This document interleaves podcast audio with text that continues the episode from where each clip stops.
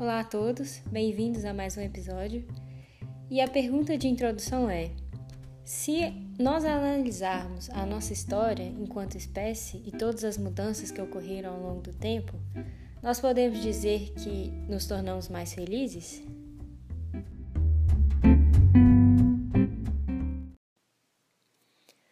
O livro que vamos tratar hoje se chama Sapiens, Uma Breve História da Humanidade, do Yuval Noah Harari.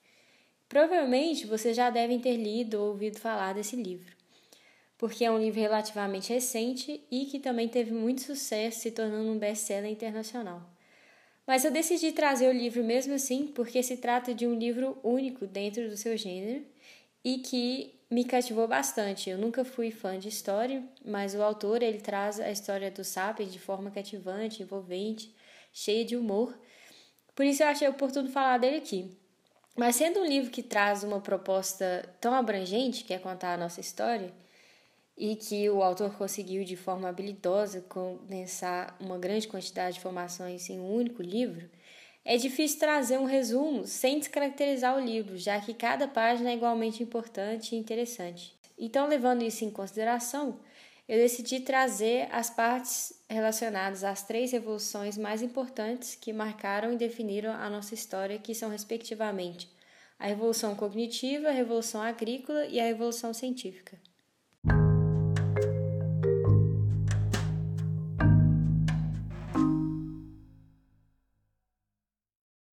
A Revolução Cognitiva se verificou há 70 mil anos atrás quando o Homo sapiens começou a desenvolver uma linguagem diferente da linguagem dos animais.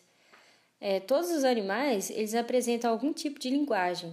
Se, eles se comunicam de alguma forma, pode ser através de sons ou da linguagem corporal, mas se trata de uma linguagem capaz de comunicar apenas situações e eventos presentes que existem naquele momento. Exemplo de um macaco que vê uma cobra e, através de um som específico, consegue comunicar aos outros macacos que tem uma cobra ali. Mas a nossa linguagem, por outro lado, ela não é, ela não é só eficiente em se referir a coisas que existem, como a dos outros animais, mas ela possui a capacidade de transmitir informações sobre coisas que não existem. Por exemplo, a gente pode falar que a gente viu uma cobra ontem perto do lago enquanto a gente estava comendo uma banana. Ou então a gente pode inventar uma cobra que não existe, ou criar uma história em relação a uma cobra, ou fazer uma cobra com asas. É... Mas como é que é que a gente conseguiu desenvolver tal habilidade? O autor conta, e eu achei muito interessante, que a gente possui um cérebro, cérebro muito grande em relação ao nosso corpo. Inclusive, o nosso cérebro ele consome um quarto das nossas energias. E para satisfazer essa grande exigência, os nossos músculos acabaram atrofiando. O que não parece ser uma boa estratégia de sobrevivência em uma savana, porque é muito importante ter uma força física para poder sobreviver. Mas ao longo do, do, prazo se mostrou uma vantagem porque passamos a adquirir a capacidade de criar mecanismos que superam a nossa biologia. Mas a gente só colheu esses frutos depois de muitos, muitos, muitos anos depois. E, ou seja, com a nossa capacidade intelectual, a partir desse investimento das nossas energias para o cérebro, é, a gente consegue criar instrumentos que nos dão capacidades que a nossa biologia não possui. Ou seja, a gente não é tão forte quanto o orangotango, nem tão rápido quanto o leopardo, não podemos voar com os pássaros ou respirar embaixo d'água, mas possuímos a capacidade de criar instrumentos que nos permitem é, tais habilidades e capacidades. E, além da gente possuir um cérebro muito grande em relação ao nosso corpo, a nossa postura ela é ereta sobre duas pernas. E isso também representou um grande desafio, porque o esqueleto é, é, torna difícil para o esqueleto ter que se sustentar e sustentar uma cabeça muito grande em relação ao resto do corpo. E a solução foi a diminuição dos quadris. Só que isso também causou uma outra dificuldade, um outro desafio, porque a cabeça, é, a proporção da nossa cabeça foi aumentando e os quadris foram diminuindo. Isso quer dizer que o parto se tornou mais, é, mais difícil, o parto. E, e a solução é que nós, seres, seres humanos, os bebês, eles nascem prematuros. independentemente do fato de nascer com os nove meses completos, na, a, o nosso desenvolvimento, a, quando a gente nasce, ainda é prematuro. É só a gente comparar com os outros animais, por exemplo. A, um bebê de uma girafa, ele nasce, ele cai de dois metros de altura, para começar. E depois de alguns minutos, ele já está de pé, já está correndo, já está andando, e ele assume uma dependência muito mais rápido. Eles são muito menos frágeis e dependentes. E isso significa que as mães dos bebês, elas necessitavam ajuda e a colaboração de todo o grupo, porque se tratava de bebês muito dependentes, que necessitavam de ajuda constante. E sendo assim, a evolução ela favoreceu aqueles capazes de fazer fortes laços sociais. E é aí que entra a nossa, o desenvolvimento da, da nossa linguagem única que a gente falou no início. É, dessa linguagem peculiar que representou a evolução cognitiva. Porque, sendo a cooperação tão essencial, igual a gente viu, para a sobrevivência e o nosso desenvolvimento, a linguagem ela foi muito importante. Ela foi, é, foi um instrumento-chave para tornar essa cooperação, que era tão necessária para a nossa sobrevivência, tornar essa cooperação possível e eficaz. Inclusive, no livro ele fala que muitos estudiosos suportam a ideia de que a nossa linguagem ela evoluiu como uma forma de fofoca, porque a fofoca ela cria vínculos e relações mais abrangentes e permite uma formação de bandos maiores e mais estáveis. Mas ele diz também que até a fofoca ela tem um limite. À medida que o número de membros cresce, se torna mais difícil que esse grupo seja coeso. A coesão é, enfraquece. E quando se chega a uma, um determinado número limite, o bando ele se destabiliza, se rompe e se divide em bandos menores. E a solução ao longo do tempo foi a, o surgimento da ficção, que o autor chama de ficção. Ficção são histórias que não correspondem à realidade material, que possibilitam a cooperação e a coesão em larga escala entre um número ilimitado de pessoas. Isso porque uma cooperação em grande escala significa uma cooperação entre estranhos. E para esses estranhos trabalharem juntos, eles precisam necessariamente confiar uns nos outros. E tal confiança entre estranhos ela só é possível através da ficção. A maneira como as pessoas cooperam pode ser alterada, modificando os mitos, ou seja, uma mudança rápida, pode ocorrer uma mudança rápida de comportamento, seja na estrutura social, nas relações interpessoais, atividades econômicas, celebrações em massas, e pode ser verificada sem a necessidade de uma mudança é, genética ou ambiental. Ou seja, é, dando um exemplo, a, a nossa complexa rede de transições de mercadorias e serviços, ela só é possível porque existe essa confiança entre estranhos baseada nos mitos. Por exemplo, um, um grande exemplo de mito é o, o dinheiro, que o dinheiro ele não tem um valor em si, mas a, ele conta uma história e nós acreditamos nessa história e acreditamos que as outras pessoas também acreditam no dinheiro. Então é por isso que é possível uma troca. Então, só é possível ir no supermercado, comprar uma coisa de uma pessoa que você nunca viu, que você não conhece. Ou então, é, é esse próprio é, podcast, eu estou usando uma coisa um, que foi criada por alguém que eu não conheço, um aplicativo, que eu não sei como é que acontece, eu não criei ele, mas eu posso usar porque existe essa cooperação entre estranhos a partir de uma história que a gente conta e que a gente estabeleceu. Um bom exemplo para ilustrar o que eu estou querendo dizer é a empresa Peugeot. É, a, a empresa Peugeot, como toda outra empresa, é uma ficção. Por quê? Porque ela consegue envolver, engajar um número muito grande de pessoas graças à sua natureza fictícia. E é possível demonstrar isso só, uh, só olhando o nome que a gente dá para as empresas. A gente chama as empresas de pessoa jurídica. E esse termo, é, para designar as empresas pessoas jurídicas já demonstra que não é físico, ou seja, não existe enquanto um ente físico, mas a gente atua como se fosse sim, já que uma empresa ela pode ser processada, ela paga impostos. É, além de tudo, a ficção ela está no fato também de que todos os componentes físicos, como os funcionários, o maquinário, tudo isso pode mudar, o dono pode morrer, mas a empresa ela continua. Isso quer dizer que isso não quer dizer que ela esteja imune, mas demonstra a natureza fictícia das empresas. O autor ele ressalta que que a realidade imaginária, a ficção, não é uma mentira, mas é uma realidade que a gente criou que não corresponde à, à realidade física material, mas não quer dizer que ela que ela seja uma mentira ou que ela seja errada. E isso se estende a todo tipo de.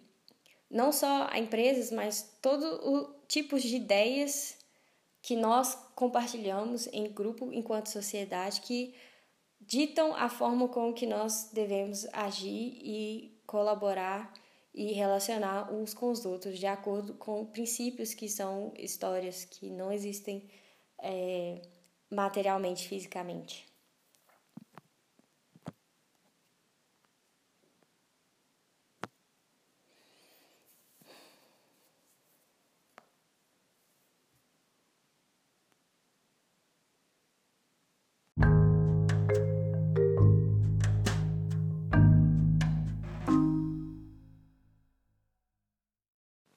Bom, essa é a revolução cognitiva.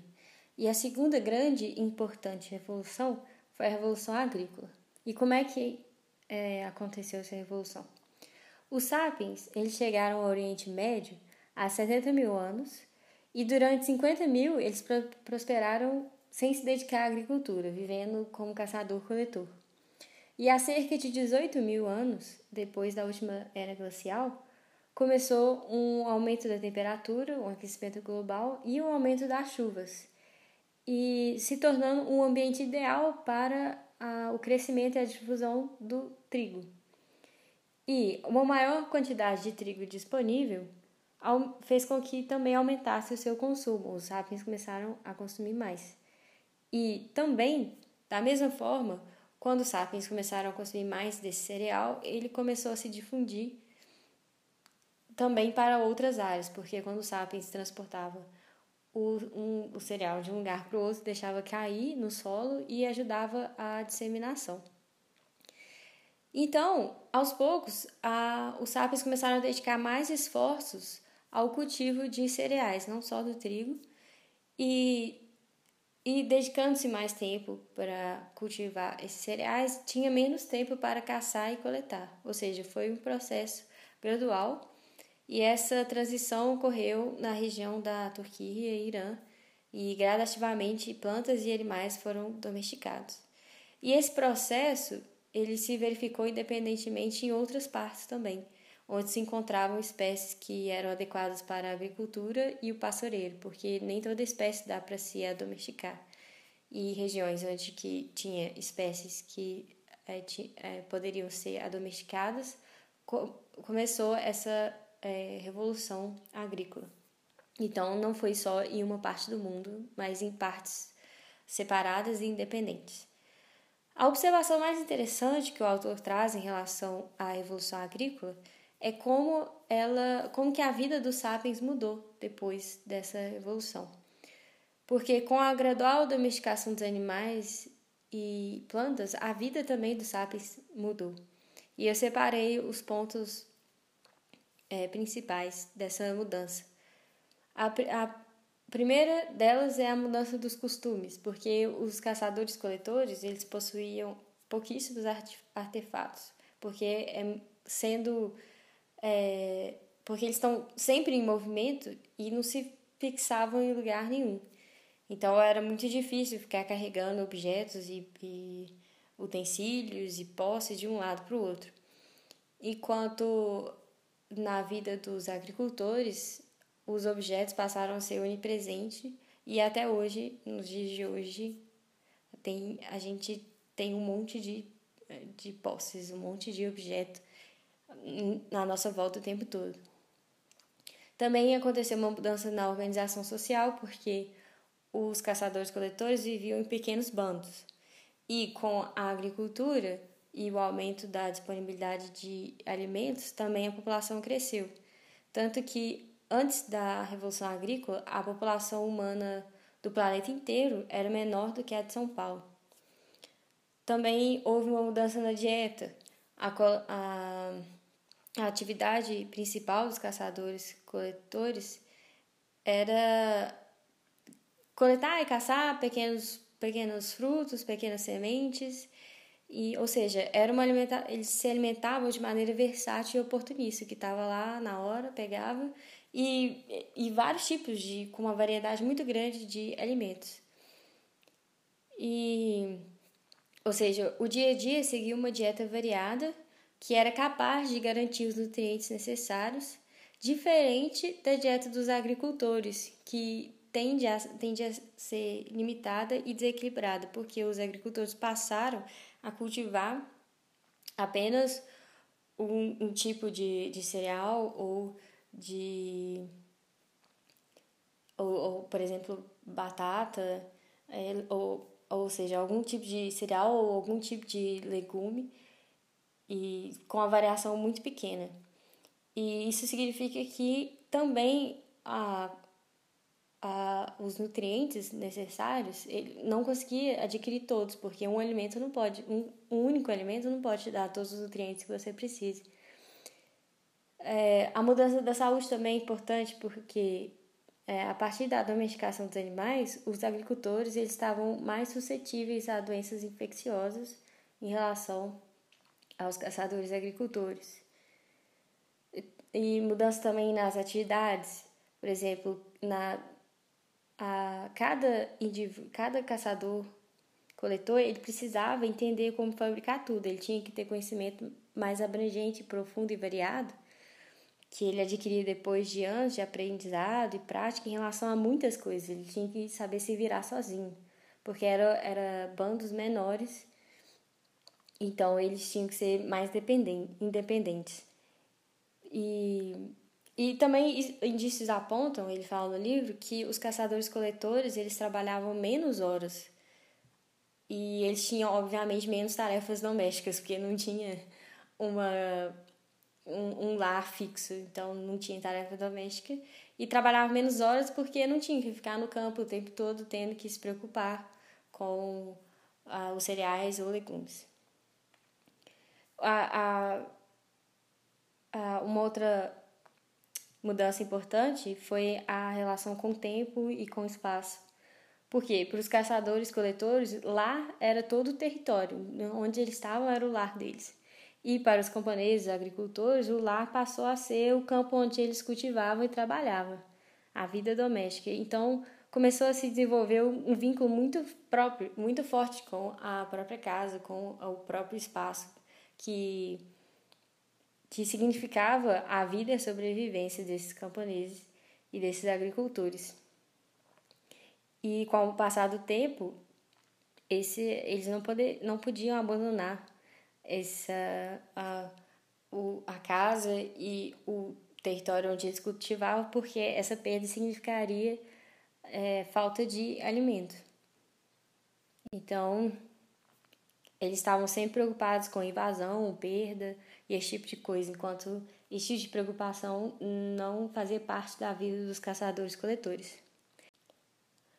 Bom, em relação ao tempo, para os, para os camponeses, o futuro se tornou muito importante porque a sua economia se baseava no ciclo das estações é, e eles também estavam sempre preocupados esperando que as chuvas não fossem nem de mais e nem de menos.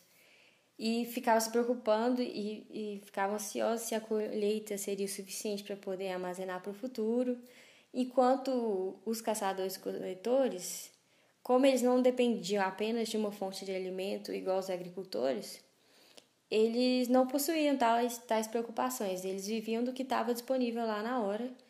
É, obviamente, eles faziam planos, mas eles não sofriam de ansiedade porque eles não dependiam só de uma fonte de alimento.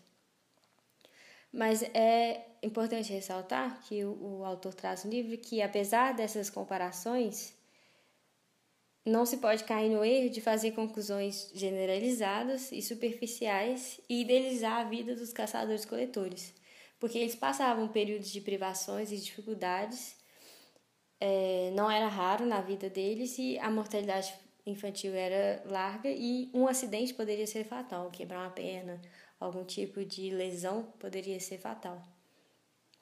O autor ele apenas é, ressalta que a revolução agrícola ela não nos deu em troca uma dieta menor, melhor, porque aumentou o total a, o total de alimentos, mas a dieta ela passou a ser mais pobre em vitaminas e minerais e difícil de digerir.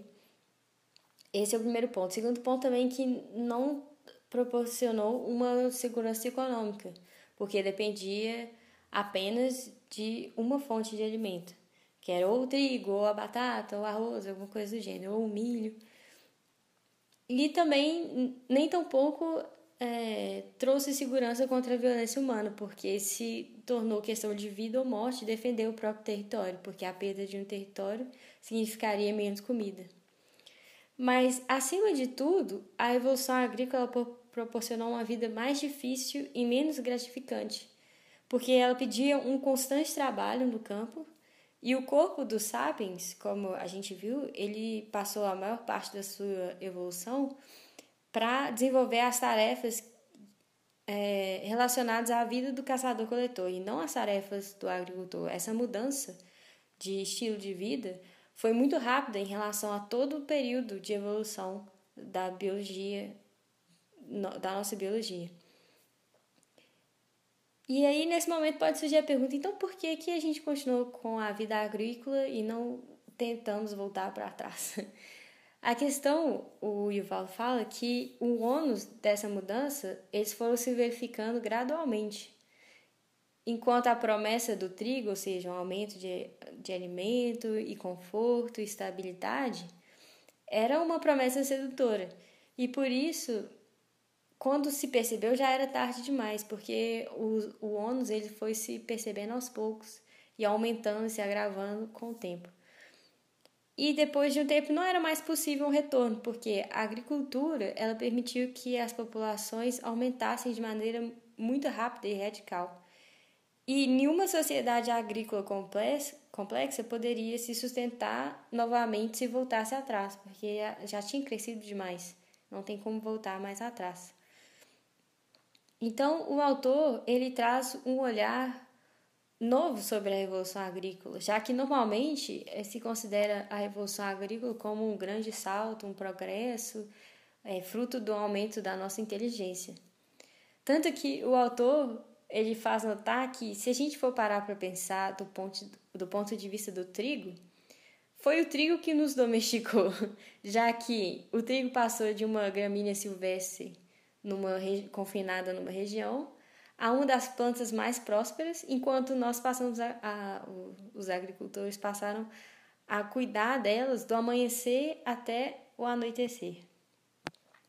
Mas, apesar do trigo não ter oferecido nada para as pessoas como indivíduo, no sentido que tornou a vida mais difícil, igual a gente ressaltou é, mais para trás, ele concedeu ao sapiens algo é, algo aos sapiens enquanto espécie, porque possibilitou uma maior quantidade de alimento e levou a um crescimento populacional. Segundo o autor, é, essa é a essência da revolução agrícola, é a capacidade de manter mais pessoas vivas em condições piores. Ou seja, para o indivíduo não foi uma coisa positiva, mas para a espécie foi muito importante porque possibilitou um aumento e um crescimento da população.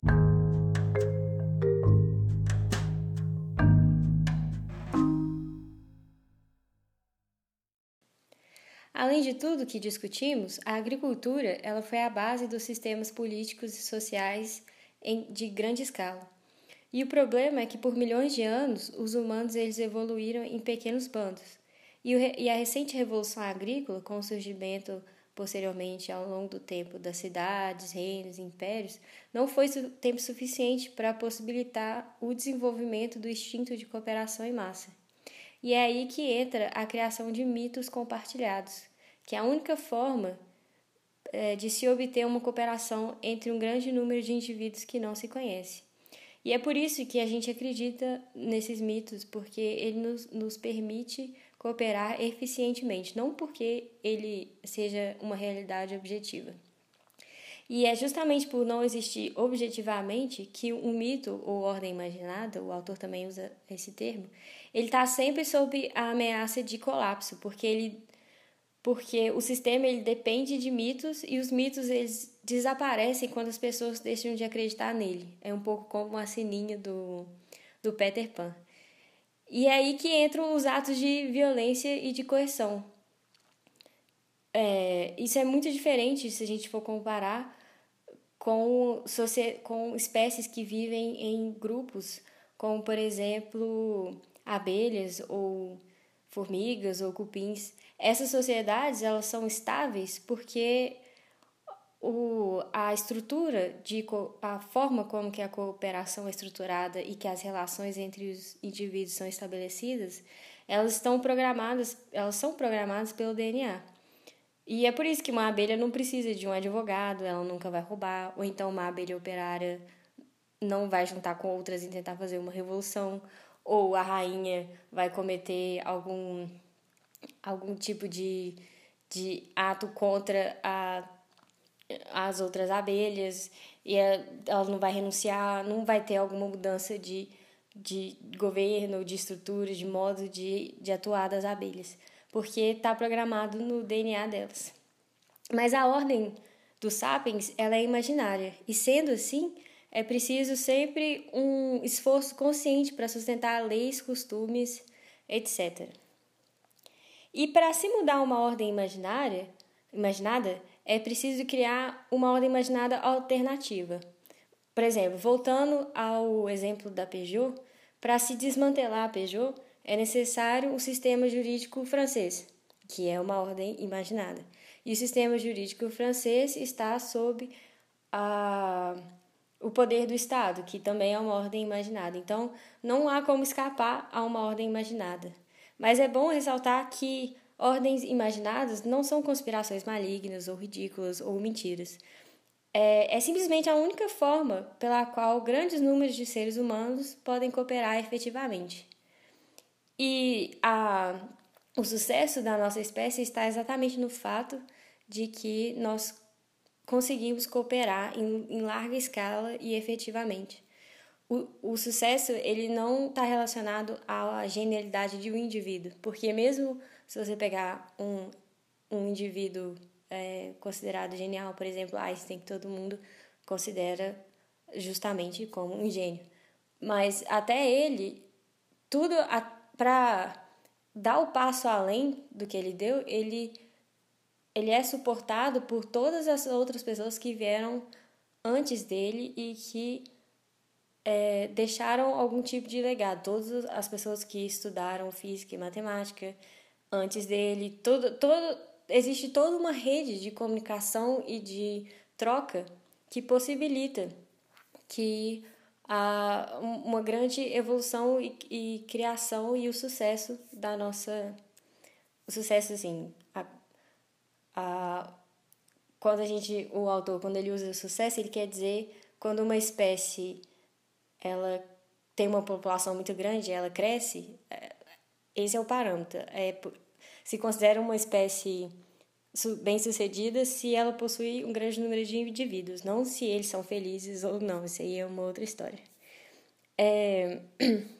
Mas voltando, por que, que a gente não percebe que a gente vive numa ordem imaginada? E o autor ele ressalta três fatores. O primeiro é, apesar de a ordem imaginada existir só na nossa cabeça, ela se reflete no mundo material.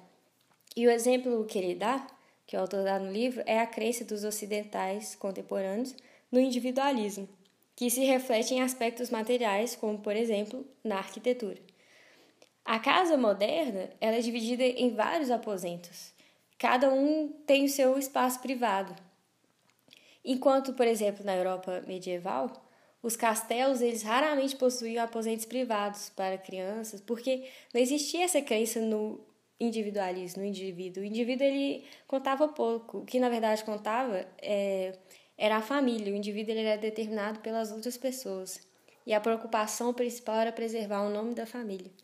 Esse exemplo o autor traz, não querendo é, dizer que a, a nossa forma de pensar atual é mais certa ou mais errada em relação a como as pessoas viviam na Europa medieval. Ele só está mostrando a diferença de, de, de, de mitos que a gente conta de uma época para outra e como que esses mitos se refletem na vida material. E, e como eles se refletem na vida material, a gente não para para pensar que existe uma base não material e imaginada que sustenta é, é, essas, uh, esses costumes e essas formas de viver.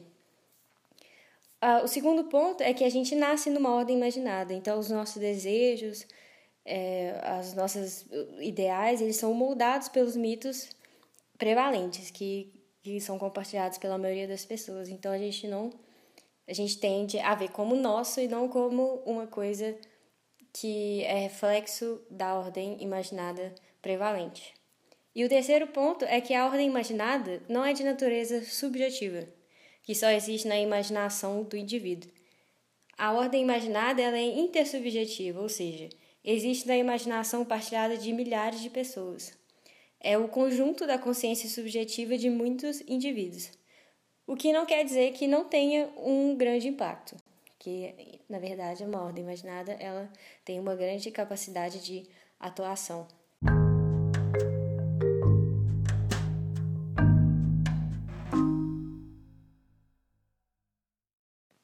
Além da criação de mitos, a cooperação entre um número grande de indivíduos, ela gera uma grande quantidade de informações que devem ser registradas e armazenadas. Mas por que, que gera uma grande é, quantidade de informações? Exatamente pelo fato de que não é, se essa cooperação se baseia nos mitos, nas criações de histórias. E ela não se encontra no nosso DNA, e por isso ela precisa ser armazenada e registrada e passada de um indivíduo para o outro. Uma forma, um bom exemplo para ajudar a entender melhor é, se a gente comparar a nossa sociedade com a sociedade das abelhas, formigas, etc. Todas as informações que elas precisam para colaboração, ela está escrita no DNA, igual a gente falou e citou antes em relação às comunidades de abelhas. E, e esse DNA de cada indivíduo ele determina o seu comportamento. Mas não é assim com os humanos, porque a cooperação ela se estrutura, a estrutura da cooperação não está no DNA. E é por isso, isso a gente já falou, né? Mas só recapitulando, ela não está no DNA. E é por isso que preciso re, ser registrada e armazenadas. É, e a, o tipo de cooperação que o autor é, fala no livro, a nossa cooperação ela é um tipo de cooperação flexível em larga escala. Como que a gente viu nos insetos, é uma cooperação em larga escala, mas não é flexível. Enquanto, por exemplo, outros animais, como chimpanzés, golfinhos e elefantes, eles possuem uma cooperação mais flexível, mas não em larga escala. E a peculiaridade nossa é que a gente conseguiu juntar as duas características, larga escala e flexível. E é por isso que a, a gente consegue organizar grandes sistemas de colaboração entre estranhos. E como eu disse, os feitos eles não são resultado de um indivíduo, mas de uma cooperação em massa. Mas aí entra uma outra questão, porque o cérebro ele não é capaz de guardar toda essa informação. Ele possui uma capacidade limitada. As informações tendem a distorcer de um indivíduo para o outro. E se o indivíduo morre e ele não deixa registrado em algum lugar, essa informação é perdida. Então, com o tempo, se desenvolveram sistemas numéricos que eram utilizados para organizar e computar dados e informações que tinham a ver com rendas, posses e dívidas, Ou seja, quando a sociedade começou a ficar muito complexa, não era possível para o cérebro sozinho armazenar esse tanto de troca de bens e serviços. Então precisou de computar através dos números. E esse tipo de computação ele era usado para é, registrar rendas, posses, dívidas, como eu falei. Mas mesmo assim, lidar com todos esses números era difícil para o cérebro sozinho. E foi aí que a escrita começou a se desenvolver. Mas na fase inicial, a escrita era composta por um sistema numérico e um sistema de símbolos, ou seja, para catalogar datas, pessoas, territórios. Todo o início da, da, da escrita ele surgiu com o propósito de poder suprir essa necessidade de registrar é, relações de troca. Então tinha muito a ver com o comércio e com as relações das pessoas. Ou seja, é, a escrita ela não expressava tudo que as pessoas podiam dizer. Não tinha como você escrever um poema ou escrever uma história. Ela servia só para registrar coisas e, e, e serviços e objetos. É, mas com o tempo, esses símbolos eles foram os símbolos foram sendo acrescentados nesse sistema de linguagem e se, na escrita e foi transformando progressivamente numa escrita completa. Mas a tarefa principal, como eu disse, era armazenar dados matemáticos. As histórias ficavam na esfera das tradições orais. Mas apesar, mas, mas apenas armazenar não era suficiente, era preciso também poder recuperar depois essas informações. E assim se desenvolveu métodos de organização, como formulários, dicionários, tabelas, catálogos, calendários. E aí se estabeleceu um sistema é, que a gente chama hoje de burocracia. E a burocracia, para ser eficiente, ela as coisas elas devem ser mantidas separadas e catalogadas, colocadas em, em cada um no seu lugar, nas suas gavetas. Enquanto o nosso próprio cérebro, ele funciona através de associação, que é totalmente diferente do sistema burocrático. E é aí que o Yuval ele fala uma coisa muito interessante, que o impacto mais importante do sistema de escrita na história humana é precisamente o, o fato que ele mudou como os, os humanos pensam e concebem o mundo. A livre associação e o, e o pensamento holístico, eles deram lugar a, a compartimentos, a gavetas e a burocracia. E por último, depois da Revolução Agrícola, uma outra consequência do desenvolvimento de cidades e reinos foi a especialização das atividades e da produção de bens e serviços tornando o comércio mais complexo. Porque é, antes, os caçadores-coletores eles produziam quase tudo que eles precisavam e compartilhavam seus bens e serviços em uma economia de favores e, obrigação, e obrigações. Ou seja, o bando ele era economicamente independente. Só precisava de, dos estranhos para trocar alguns itens que, raros que eles não possuíam. Mas com a ascensão de cidades e reinos e o aprimoramento da infraestrutura de transporte, surgiu a oportunidade de especialização, porque o vilarejo ele passou a poder se especializar em uma atividade específica e trocar todos os bens que precisasse.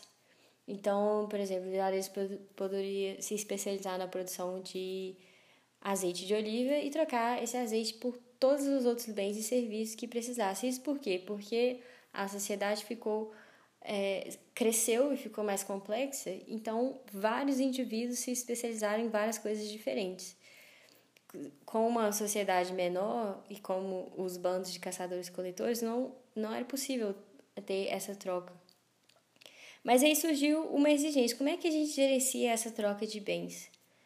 porque a economia ficou muito complexa e tinha muitos bens e serviços.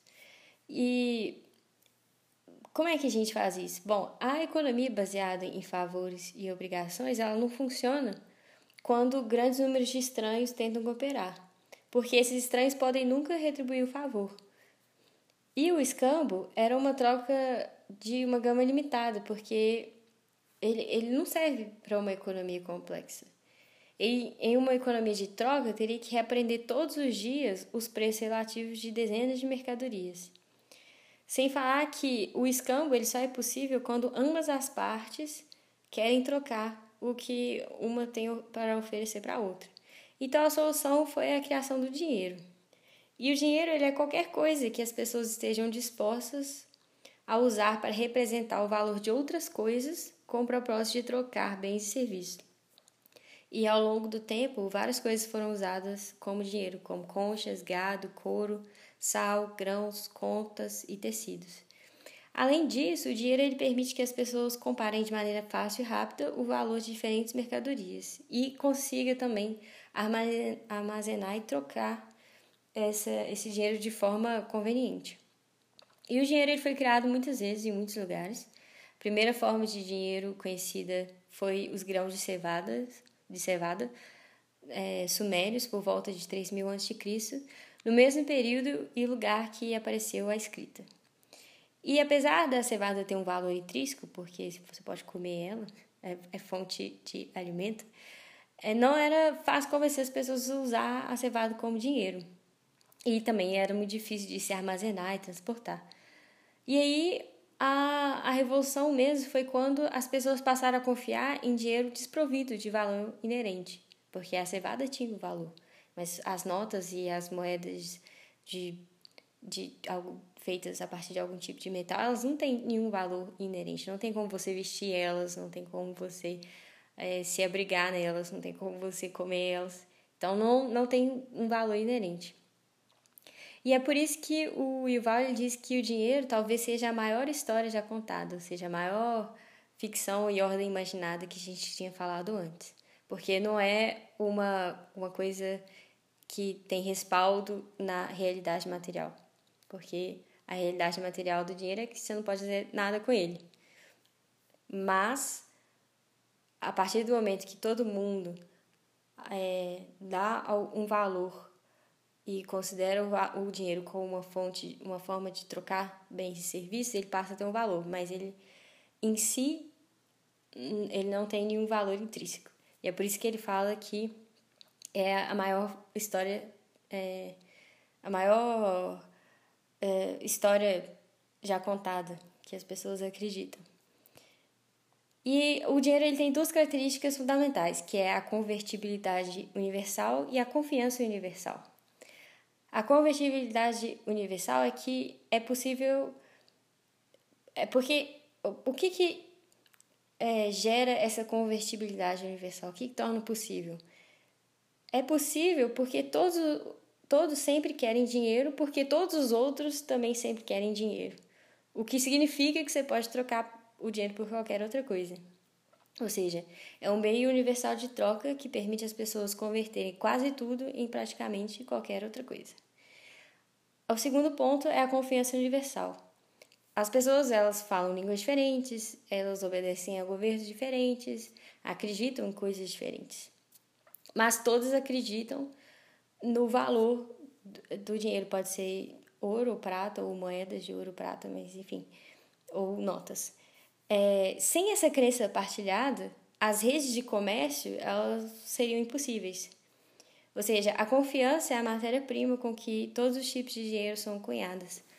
Porque o que permite que o dinheiro seja esse meio de troca é porque a pessoa que usa e e dá valor ao dinheiro, ela acredita que a outra pessoa também vai dar. Por exemplo, não tem como você pegar um macaco e convencer ele a trocar banana por notas. Porque a banana tem um valor inerente como alimento, as notas não. Mas o ser humano, ele tem a capacidade de acreditar que outra pessoa vai acreditar no valor do dinheiro, então ele pode pegar aquela nota e trocar com uma outra pessoa que acredita que no dinheiro e essa pessoa vai aceitar esse dinheiro e devolver algum tipo de bem e serviço. É, o lado ruim dessas duas características, né, a confiança universal e a convertibilidade universal, é que quando tudo é conversível, quando você consegue converter tudo e a confiança se baseia apenas em moedas de troca, se corre o risco de correr as tradições locais, as relações íntimas e os valores humanos. Porque as comunidades humanas e famílias, elas se basearam na crença em, em coisas de valor inestimado, que estão fora do domínio do mercado e não deveriam ser compradas ou vendidas, elas não seguem a lógica da compra e venda. E embora gere confiança universal, essa confiança ela não é investida em humanos. É, não é que você confia no estranho, é você confia na moeda que ele possui. Essa é a reflexão interessante que o Yuval traz.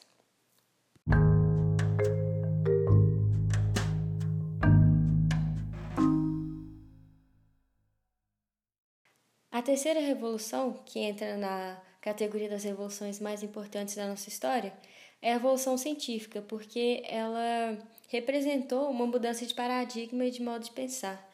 Antes do século XVI, não se acreditava que se pudesse adquirir capacidades e conhecimentos que levassem a algum tipo de progresso na área da medicina ou da economia. O objetivo dos investimentos era preservar aquilo que já existia e não adquirir habilidades e capacidades novas. Um governante, habilidades e capacidades novas, né? Um governante pré-moderno, ele investia na esperança de que ele pudesse legitimar e manter a, o seu poder e manter a ordem social. Ele não esperava descobrir novas coisas. E a revolução científica foi justamente isso. Primeiro foi admitir a própria ignorância e acreditar que se pode ir além de onde se chegou. É, antes, para se obter um conhecimento, tudo que você precisava era perguntar para alguém mais sábio. Não tinha necessidade de descobrir é, e de investigar coisas novas. E se alguma coisa não se sabia, se os sábios não sabiam de alguma coisa, é porque essa coisa não era importante. É, então, a, essa é a característica da revolução científica. Antes, as culturas humanas elas não acreditavam no progresso. É, não se considerava possível que o conhecimento humano fosse capaz de superar problemas fundamentais do mundo. Mas hoje ah, com a ciência se acredita que tudo é um, é um problema técnico e se pode resolver com a ciência todos os problemas técnicos. É, para os homens da ciência, o, o Yuval fala no livro que até a morte é, não é um destino inevitável, mas ela é apenas um problema técnico. As nossas mentes mais brilhantes, elas não estão, ele fala no livro, elas não estão desperdiçando tempo tentando dar significado à morte, mas elas estão, se, elas estão ocupadas investigando sistemas fisiológicos, hormonais genéticos responsáveis pela morte. E ele diz no livro também que a gente vive em uma era técnica, é, ou seja, que a ciência e a tecnologia elas possuem a resposta, porque muitas vezes a ciência e a tecnologia elas a gente até confunde as duas, a gente mistura as duas, e isso não é à toa. Esse tipo de pensamento começou com o Francis Bacon de que a ciência ela tem que ser útil para alguma coisa, ela tem que servir para desenvolver algum tipo de instrumento que seja útil e prático no dia a dia, que resolva alguma coisa, que crie uma solução tecnológica. E por isso que a gente confunde a ciência e a tecnologia.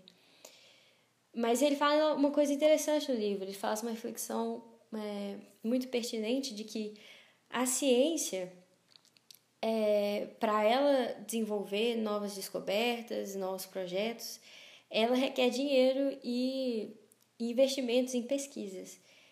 E uma grande quantidade de dinheiro e investimentos que, que são é, dadas por instituições econômicas, políticas e religiosas, que têm o seu objetivo. Então, apesar de. É, é, apesar da, da ciência ser, entre aspas, neutra, a fonte de é, investimento vem de um órgão que não é neutro. Então, a, a ciência é incapaz de determinar o que, que a gente faz com as descobertas ou estabelecer as prioridades. O que estabelece as prioridades e o que, estabelece que a gente vai fazer com as descobertas são as, as instituições. É muito interessante também essa reflexão que ele traz.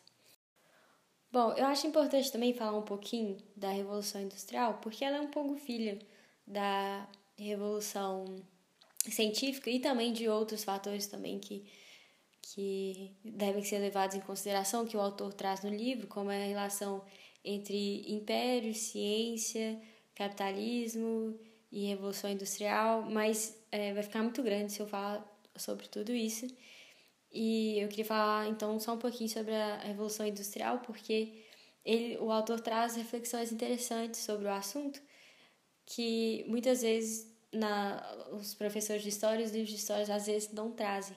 E eu acho que é por isso que esse livro ele fez tanto sucesso, porque ele traz um assunto é, comum, que é a história, que querendo ou não, de alguma forma a gente acabou estudando na escola, mas ele traz reflexões interessantes, ele consegue abordar o assunto e trazer novas é, perspectivas é, que valem muito a pena. Então, é, falando um pouquinho sobre a Revolução Industrial, a primeira coisa que o autor fala, acima de tudo, que a Revolução Industrial ela foi a segunda revolução agrícola, porque sem a industrialização da agricultura não teria pessoas para poder trabalhar nas fábricas e nos escritórios, porque elas vieram dos campos. E também, o segundo ponto importante, é que a Revolução Industrial representou uma mudança de recursos limitados para é, novos recursos e novas fontes de energia. Porque antes da Revolução Industrial não se sabia como converter uma energia em outra. Por exemplo, não, não se sabia converter calor em movimento. Mas foi a partir da Revolução Industrial que isso foi possível através da, dos motores a vapores e etc. Dos motores a vapor e etc. E, e, ou seja, em seu cerne, a Revolução Industrial ela foi uma revolução da conversão de energia. E isso abriu novos caminhos para converter energia e produzir bens. E, e a partir de então, começou a se produzir uma quantidade muito grande de produtos e serviços. E surgiu pela primeira vez o problema: quem que é que vai comprar todas essas coisas? Porque foi a primeira vez que a oferta ela superou a demanda. E isso levou a uma nova ética. A solução foi uma nova ética que é o consumismo, porque diante de, de uma oferta tão grande, era necessário que as pessoas passassem a consumir mais, o que significa que elas passaram a consumir coisas que elas não precisavam. E, e uma outra forma também de incentivar o consumismo é criando deliberadamente produtos de, de vida curta e é, inventando sempre novos modelos e, e coisas desnecessárias. E falando nisso, é, eu decidi, eu lembrei de um documentário que eu vi. Então chegou mais uma vez o um momento pequena, grande digressão sobre esse assunto consumismo em relação ao documentário que eu vi.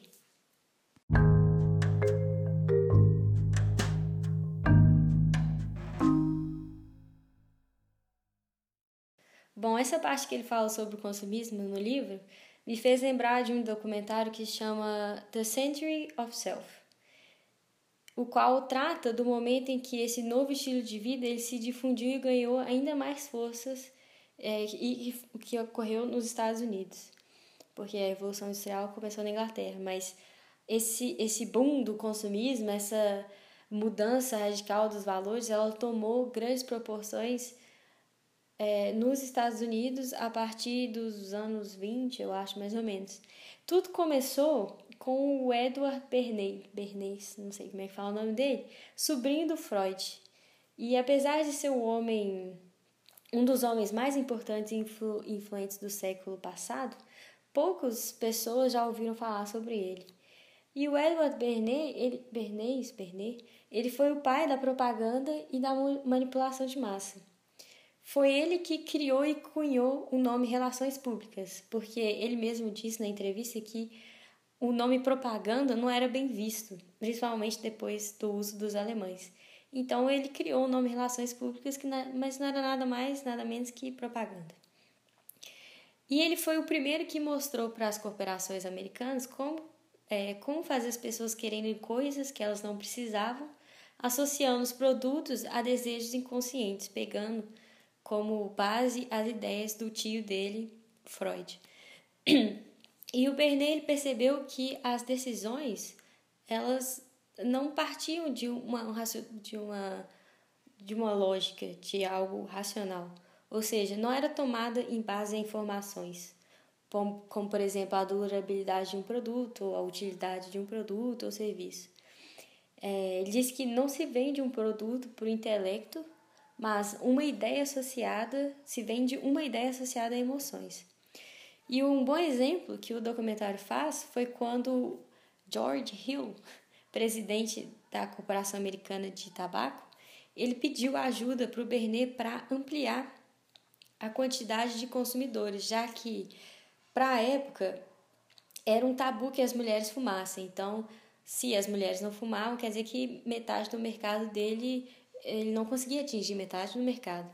Então, o Bernet decidiu contratar um psicólogo que sugeriu, esse psicólogo disse para o Bernet que as mulheres passariam a fumar se se conseguisse associar os cigarros a, e o fumo à ideia de desafiar o poder masculino.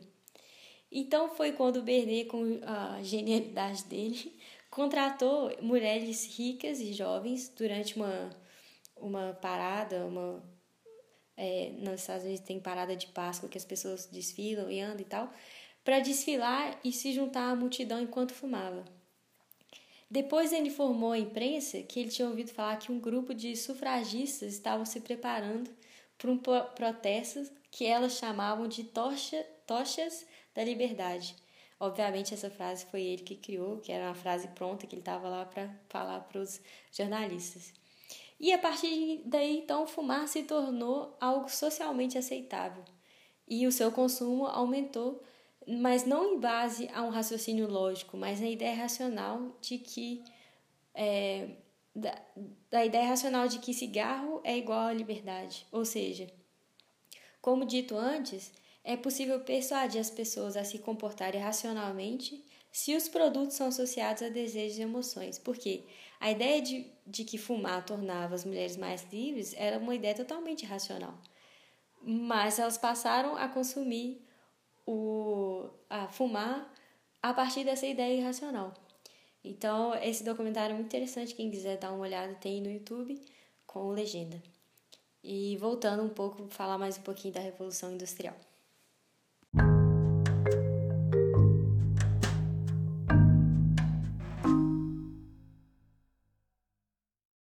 É, outra reflexão interessante em relação à Revolução Industrial que o autor traz é que ela é, trouxe transformações imprevistas na vida do no cotidiano e na mentalidade humana. E o, o Val Noah ele fala que esse é uma, um processo que se repete sempre. Toda vez que existe algum tipo de é, novidade, de criação, uma nova tecnologia, ela impacta na, na estrutura social, na forma como as pessoas percebem e interagem sem que não pode ser prevista e que muitas vezes é, acontecem é, tem um impacto que a gente não poderia ter imaginado nunca. E ele disse que no caso da revolução industrial, que ela substituiu os ritmos da agricultura tradicional, que baseavam nos ciclos do sol e a lua, né, tinha seu próprio ritmo, pelo cronograma preciso e uniforme da indústria. Porque a indústria moderna ela se importava pouco com as estações do ano e os ciclos, porque a cadeia de montagem, que foi é, a partir daí que começou a Revolução Industrial, ela requer que todos sigam uma grade horária bem precisa, porque é, numa cadeia de montagem, cada um faz uma parte pequena do processo e todos têm que estar tá é, coordenados e, e trabalhando juntos, porque se uma pessoa não tiver o produto final, não se consegue chegar ao produto final. No, por exemplo, um tênis. Um faz um laço, o outro faz a sola, o outro faz um, uma outra coisa. Então, não, é, não tem uma pessoa que faz um tênis inteiro. Então, tem que ter essa coordenação. E, ou seja, precisa de uma grade horária. É... Isso quer dizer que todos têm que chegar juntos e almoçar juntos na mesma hora. Ou seja, a Revolução Industrial ela transformou a grade horária e a linha de montagem em um modelo que, para quase que se difundiu para quase todas as atividades humanas.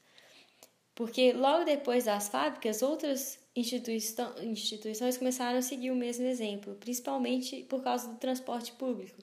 Porque a partir do momento que todos os operários tinham que chegar na mesma hora, quer dizer que ele tinha que pegar o, o ele tinha que o, o meio de transporte ele também tinha que seguir um cronograma senão eles iam perder o horário de trabalho deles então o transporte público começou a se é, a se estruturar melhor a se organizar melhor em relação ao horário e grades e isso foi gerando uma reação em cadeia e todas as instituições e organizações passaram a seguir um critério rígido de, de horários e de, de, de tabelas e cronogramas.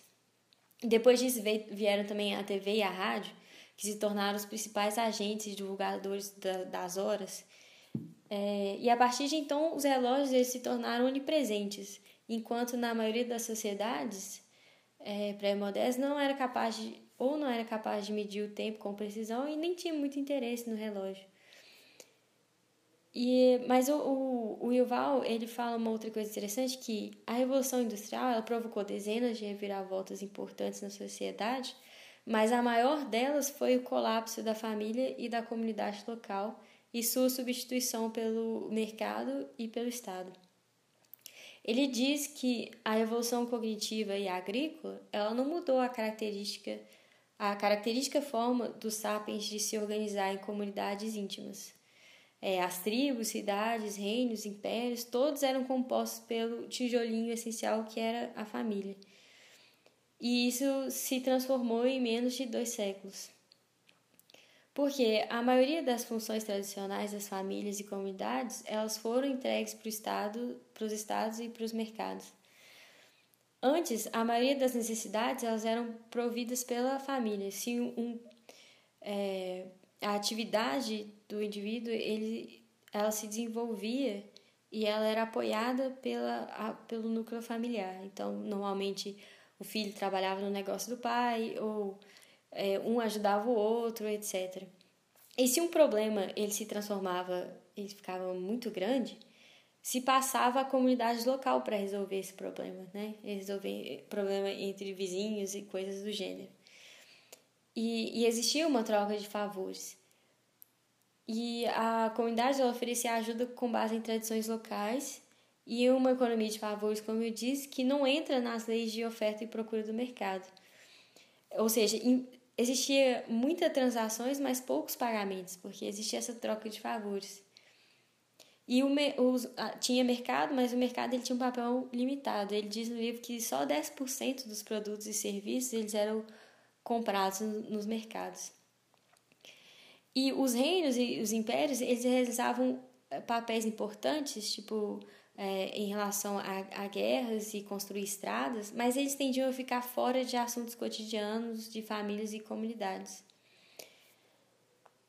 Isso porque também ele diz que as economias agrícolas, elas tradicionais, elas tinham pouco excedente para conseguir é, bancar uma é, é, bancar oficiais, policiais e toda uma burocracia e um aparato é, muito forte. Então, os reinos e impérios, eles eram uma espécie de rede de, de proteção só. Ele, ele protegia a, as, as pessoas que se encontravam neles, mas, mas também, como sempre, né, ele diz que não, não se deve idealizar as coisas. A vida familiar não era ideal. Tinha a dinâmica interna era muitas vezes repleta de tensão e violência, mas não se tinha escolha. Bom, então é isso que eu queria compartilhar com vocês sobre as reflexões que achei interessantes que ele traz no livro em relação a como as várias mudanças da forma de perceber, as várias é, revoluções agrícola, cognitiva, elas mudaram a forma, nossa forma de perceber e de interagir com essas pessoas, de pensar e de conceber o mundo. E que, e que é sempre a, a proposta desse podcast, trazer no, novas, novas perspectivas e olhares, porque a gente só consegue entender o mundo que a gente vive se a gente tiver é, outros mundos para refletir sobre. É igual o peixe que só percebe que vive dentro da água se ele sai da água. E mundo eu quero dizer a forma como que a gente organiza uh, e dar sentido para as coisas, para e como que a gente interpreta e como que a gente age e dá significado. É isso que eu quero dizer com o mundo. É muito importante a gente entender, porque parece que o mundo que a gente vive sempre foi assim, que as coisas que para a gente é óbvia, que a forma como que a gente vive é óbvia e é normal e não poderia ser de outro jeito, há 100 anos atrás era totalmente diferente. E a gente não percebe essa, essa mudança. É, então era isso, e eu vou deixar vocês com a pergunta de início. É, será que depois de todas essas mudanças e vários tipos de revoluções, passamos a ser mais felizes ou não? Mas é possível, talvez, é, quantificar a felicidade ou não? O autor ele traz reflexões interessantes sobre essa questão que ele coloca no final do livro, que eu convido vocês a lerem, porque é cheio de informações, é, mas não é um livro tediante, como um livro maciço, cheio de coisa para você ler. É, é cheio de informações interessantes e envolventes que vale a pena assistir, a, a, a ler. E até o próximo episódio.